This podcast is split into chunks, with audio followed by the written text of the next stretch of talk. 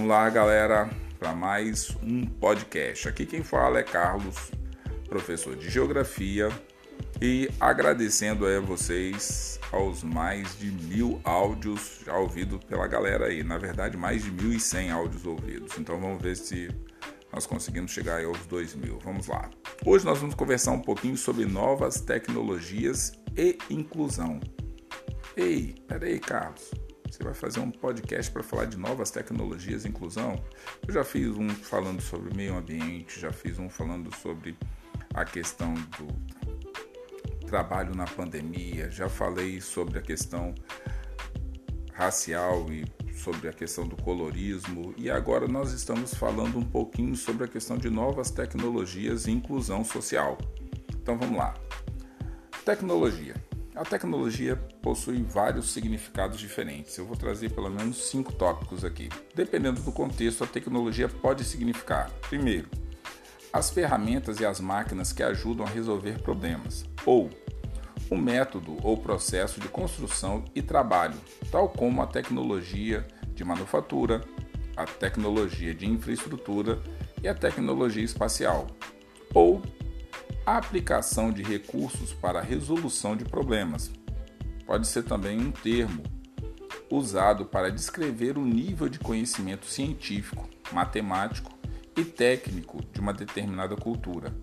E por último, pode ser utilizado na economia. A tecnologia é um estado atual de processo de conhecimento que combina recursos para produzir os produtos desejados e nosso conhecimento do que pode ser produzido através dessa combinação de recursos que nós temos na superfície do nosso planeta.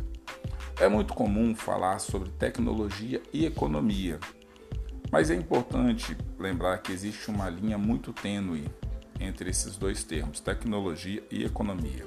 Olha só, o equilíbrio entre as vantagens e as desvantagens que o avanço da tecnologia traz para a sociedade às vezes é muito tênue. Como que nós vamos conseguir identificar o que é vantagem e o que é desvantagem? Por exemplo, para que eu grave esse podcast, eu estou usando o meu smartphone. Ótimo, é uma vantagem. Mas para que esse smartphone seja produzido, foi necessário retirar recursos naturais de várias partes do planeta Terra, causando, consequentemente, alguns impactos alguns podem ter sido extremamente negativos. E aí nós falamos, é vantagem ou desvantagem ter o smartphone? Detalhes, não são feitos um, dois ou três smartphones apenas. São feitos aos milhares, milhões. Então, o quanto de impacto nós estamos fazendo no planeta Terra? Então, quando que deixa de ser vantagem e começa a passar a ser desvantagem essa tecnologia que todo dia tem avançado. Detalhes: essa tecnologia não avança para todos com a mesma capacidade e com a mesma rapidez. Então vamos lá. Um outro tópico importante é a união entre a ciência e a engenharia. Lembrando que a ciência e a engenharia são só pontos iniciais para se debater isso daí. A ciência ela acaba passando por várias áreas de conhecimento. Então vamos lá. Tecnologia é uma palavra de origem grega que tem um significado muito abrangente. De uma forma geral, representa o encontro entre ciência e engenharia. O termo tecnologia pode incluir desde as ferramentas mais simples, como as que se usa para fabricar uma colher de madeira, até as ferramentas e os processos mais complexos já criados pelo ser humano, como por exemplo as telecomunicações, questão vai voltada para a construção da Estação Espacial Internacional, dentre outros exemplos que nós podemos usar. A questão da utilização de energia nuclear. Então, nós temos vários exemplos aí do que são esses avanços das tecnologias. Frequentemente, a tecnologia entra em conflito com algumas preocupações naturais da sociedade, como desemprego, a fome, a poluição e muitas outras questões, como as tecnológicas, as filosóficas e as sociológicas, ok?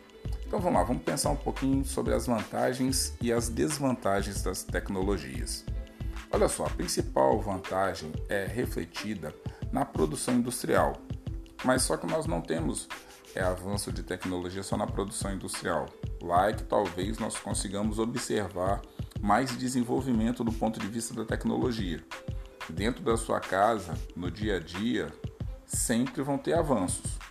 Imagina que um, há um tempo atrás, para você mudar de canal da televisão da sua casa, a pessoa precisava levantar e ir até a televisão para fazer isso daí. Depois, com o tempo, as televisões passaram de ser preto e branco para coloridas.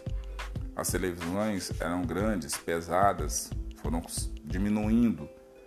O controle remoto entrou nesse processo, então as pessoas já não precisavam mais levantar e ir até a televisão para trocar de canal ou aumentar o volume ou diminuir. Então hoje você já pode fazer isso tudo sentado. Então os avanços tecnológicos eles vão surgindo o tempo inteiro. Às vezes nós não percebemos esses avanços, mas são avanços da tecnologia. Então, olha só, a tecnologia torna a produção maior e mais rápida nas indústrias. O resultado final é um produto, na grande maioria das vezes, mais barato e com maior qualidade, mas nem sempre. Isso daí é linhas gerais do que a produção industrial faz, quer dizer, o resultado final é um produto mais barato e com maior qualidade. Quem são os consumidores são vocês, então vocês vão falar se realmente os produtos que são feitos nas indústrias eles são de fato mais baratos e com mais qualidade. Porém, as desvantagens que a tecnologia, a tecnologia traz são é, demais é, preocupantes, é, que quase superam as vantagens apresentadas. Uma delas é a poluição, que se não é, for controlada a tempo, envolverá é, evoluirá para um quadro irreversível. Então, um dos pontos principais aí que nós temos que observar é o seguinte: esse produto mais barato, com maior qualidade, feito mais velozmente, com mais rapidez, ele produz poluição. E essa poluição pode ser um problema para as futuras gerações. Outra desvantagem se refere ao desemprego gerado pelo uso intenso das máquinas na indústria, na agricultura e no comércio. Esse tipo de desemprego em que o trabalho do homem é substituído pelo trabalho das máquinas chama desemprego estrutural. Então, você tem uma substituição crescente das máquinas e das tecnologias por as pessoas sendo substituídas por máquinas. Ou às vezes, uma só pessoa usando a tecnologia pode substituir várias. Imagina, por exemplo, uma profissão, vou dar um exemplo aqui porteiro de edifício. Antigamente, cada edifício precisava ter um porteiro. Existem edifícios que têm um fluxo de pessoas entrando e saindo maior e outros menores. Eles observaram que, assim, em algumas portarias, algumas pessoas ficavam muito tempo ociosas. Então, o que eles fizeram?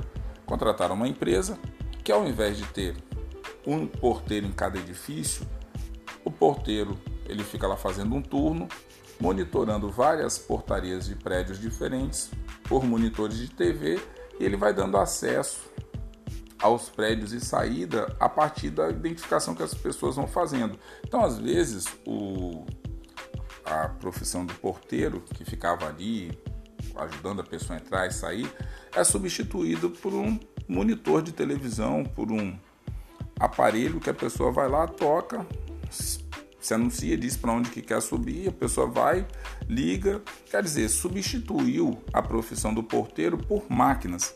E de repente o que era um emprego de 50, 60, 70 porteiros foi substituído por uma única pessoa que fica sentado numa sala monitorando vários prédios diferentes. E às vezes essas pessoas não estão nem no estado dos prédios, estão em outros lugares, estão lá de São Paulo, lá do Recife, lá de Santa Catarina, monitorando vários prédios, utilizando as tecnologias tipo internet, comunicação e por aí vai. Então eu usei um exemplo para que vocês tenham noção do que os avanços tecnológicos podem criar do ponto de vista do desemprego estrutural. Vamos lá, vamos fechando aí entendendo essa parte de novas tecnologias e a inclusão social.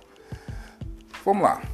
A escola começa a praticar a inclusão digital quando incorpora em sua prática a ideia de que se educa aprendendo quando usa os recursos tecnológicos. Isso daí foi uma fala da doutora Leia Fagundes, pioneira no uso da informática educacional no Brasil. Então vamos tentar pensar um pouquinho do ponto de vista que a Leia Fagundes trabalha. Olha só. Inclusão social é a promoção de oportunidades iguais para todos os cidadãos. Então, olha só, a tecnologia de informação e comunicação aplicada à educação pode apontar o caminho para essa produção. É claro que sozinha a tecnologia não basta, mas o acesso faz a diferença. Um estudo de 2010, feito por pesquisadores da Universidade Federal de Santa Maria e da Universidade Federal do Rio Grande do Sul analisou o impacto do uso da tecnologia em escolas públicas e privadas do ensino médio nos resultados do Enem. E qual foi a conclusão? As escolas com melhor desempenho geral no exame foram aquelas que mais incentivaram o uso da tecnologia em atividades educacionais e que oferecem recursos para se aproximar dos alunos. O Brasil está repleto de jovens vindo de escolas públicas que não conseguem estudar nas universidades federais. O caminho para eles é longo e difícil. A tecnologia pode tornar esse caminho um pouco menos árduo. Como isso poderia acontecer? Ao permitir o acesso amplo e democrático ao conhecimento, ao usarem a mesma plataforma, por exemplo, tanto os alunos das regiões remotas como das escolas que os rankings são melhores no Enem, terão à disposição materiais interativos e recursos multimídia que tornam o aprendizado mais interessante. Para nós, isso resume como a tecnologia ajuda a oferecer a educadores e alunos um caminho possível para a transformação de suas trajetórias. Então o texto traz exatamente isso, quanto que o acesso à tecnologia pode trazer vantagens para pessoas que moram é, fora do eixo das grandes cidades, das grandes capitais. Lembrando que não é só acesso à tecnologia, mas também a todo o processo do qual isso daí faz parte. Ah, por exemplo, uma pessoa está lá na floresta amazônica e tem um smartphone com acesso à internet e vai ter a mesma facilidade de uma pessoa que mora no centro de São Paulo? Não é isso. Por exemplo, a pessoa que mora no centro de São Paulo vai ter acesso a, de repente, estruturas como shows, teatros, é, galerias de artes e que vão somar aquele conhecimento virtual que ele teve. Essa vivência, talvez uma pessoa que more no interior do Pará, do Amazonas, até mesmo do Piauí, não vai proporcionar essa mesma vivência mas ele virtualmente pode fazer isso daí.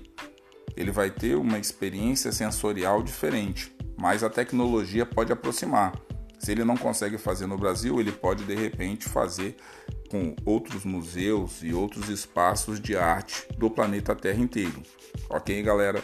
Então, nosso podcast hoje está ficando por aqui. Foi falando um pouquinho sobre novas tecnologias e inclusão. Até o nosso próximo áudio. Um abração e até!